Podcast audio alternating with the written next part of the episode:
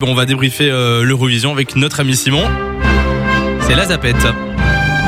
Et ton micro est éteint, bah ouais. Merci, On va Samy. pas aller loin Tu avec le ça. fais exprès, j'en non, suis mais non, sûre. c'est lundi, c'est que- c'est pour ça. Alors ce samedi c'était la grande finale de la 66e édition du concours Eurovision de la chanson, concours qui a été sans grande surprise remporté par l'Ukraine avec Kalush Orchestra et la chanson Stéphania.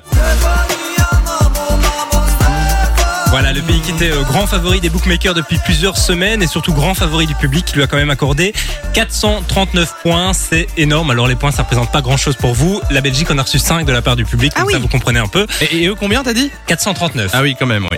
Alors l'Ukraine qui n'est pas passé loin de la disqualification. Il faut savoir qu'à la fin de leur prestation, en fait, le chanteur du groupe en a profité de passer à la télé devant quand même 200 millions de téléspectateurs, on le rappelle, pour faire passer un message de soutien à l'Ukraine. Sauf que c'est considéré comme message politique et le Eurovision Ah dans ouais. son concours l'interdit totalement. Donc il y a eu une réunion en urgence au sein de l'Eurovision pour voir s'ils étaient disqualifiés ou pas. Finalement, ils ont dit dans le contexte actuel, on va passer ça comme un message uni humanitaire et pas un message politique. Donc ils ont pu continuer la compétition, mais ils sont pas passés loin de la euh, disqualification. D'accord. Alors euh, d'ailleurs le clip de la chanson est sorti euh, le jour après, euh, clip qui a été tourné en Ukraine après Ah, l'invasion russe. ah, après, Donc franchement d'accord. c'est très touchant comme clip, je vous invite à aller le voir. Pour faire un point sur le reste du classement, c'est la Grande-Bretagne qui finit deuxième. Spaceman de Sam Ryder qui était euh, grand favori aussi. Euh, du côté de la Belgique, Jérémy Mackessé, son Miss You termine en 19e position du classement. C'est assez mal payé, je trouve personnellement. Ouais, il méritait mieux.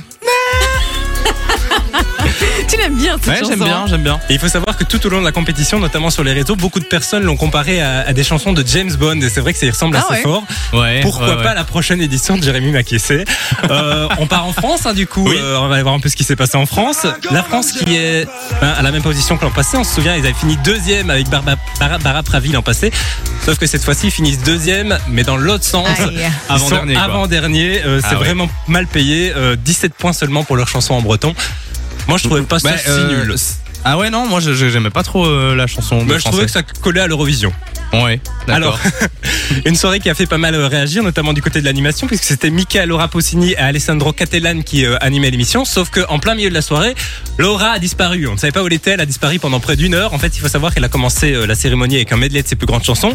Et puis elle a fait une chute de tension. Ouf. Et les Ah, médecins lui ont dit tu dois te reposer. Et elle est réapparue au milieu de la cérémonie euh, comme une fleur. Voilà, c'est des choses qui compte arrivent.